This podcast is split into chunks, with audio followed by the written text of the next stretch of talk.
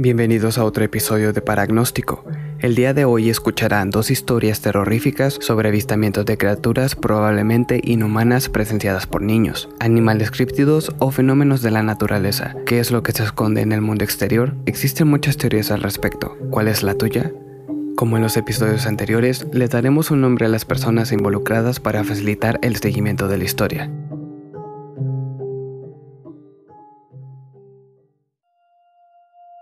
Max, de apenas 5 años de edad, solía vivir al sur de Illinois con su abuela, tía y primo. En ese entonces, su tía era la típica adolescente rebelde a la que le gustaba explorar casas abandonadas, ya que vivían a las afueras de la ciudad, rodeados de tierra de cultivo y en dicho lugar había muchas casas y granjas para explorar. Una noche, la tía de Max, junto con sus amigas de colegio, salieron a explorar unas casas abandonadas de por el área. En una de ellas encontraron un cofre enorme con vasijas de China aparentemente antiguas en buenas condiciones, así que regresaron a la casa de la abuela para intentar convencerla de utilizar la camioneta para recuperar el cofre completo y revisarlo a detalle. La abuela aceptó y como no podía dejar a solos a los niños, todos subieron a la camioneta y se dirigieron hacia la casa abandonada. Cuando llegaron al lugar, las chicas salieron corriendo y se dirigieron hacia el interior, mientras la abuela, Max y su primo esperaban en la camioneta. Max mantuvo sus ojos en la casa, esperando aburrido.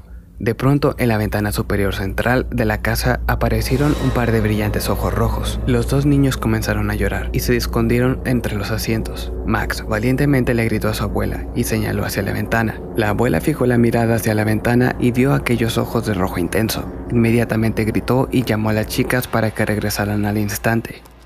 Las chicas siguieron la orden de la abuela y regresaron sin saber por qué la abuela las había llamado, pero sin decir nada al respecto, la abuela las hizo subir a la camioneta y regresaron a casa tan rápido como pudieron. Actualmente, Max afirma que en ese entonces nadie vivía en esa casa y las escaleras que daban hacia el segundo piso se habían derrumbado años atrás. Aún está seguro de qué es lo que vio esa noche, pero asegura que aquella entidad tenía maldad en sus ojos. En unos momentos continuamos con otra historia. Hey, aquí Sam de nuevo, solo para presentar algo nuevo todos los días, el micro podcast donde día con día podrás escuchar un dato curioso, evento histórico o descubrimiento importante del cual probablemente no tenías idea de que existía, disponible en todas tus aplicaciones favoritas todos los días a partir de las 10 am tiempo estándar UTC 7.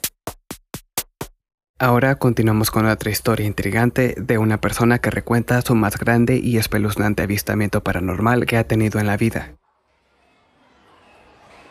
En una noche de otoño, un fin de semana para ser exactos, el pequeño Jimmy de 8 años se dirigía junto a su familia a JJ Jump, un establecimiento de diversión con trampolines donde se festejaba el cumpleaños de uno de sus primos. Al llegar, Jimmy saludó a su familia y directamente salió corriendo hacia los trampolines determinado a pasársela brincando toda la noche.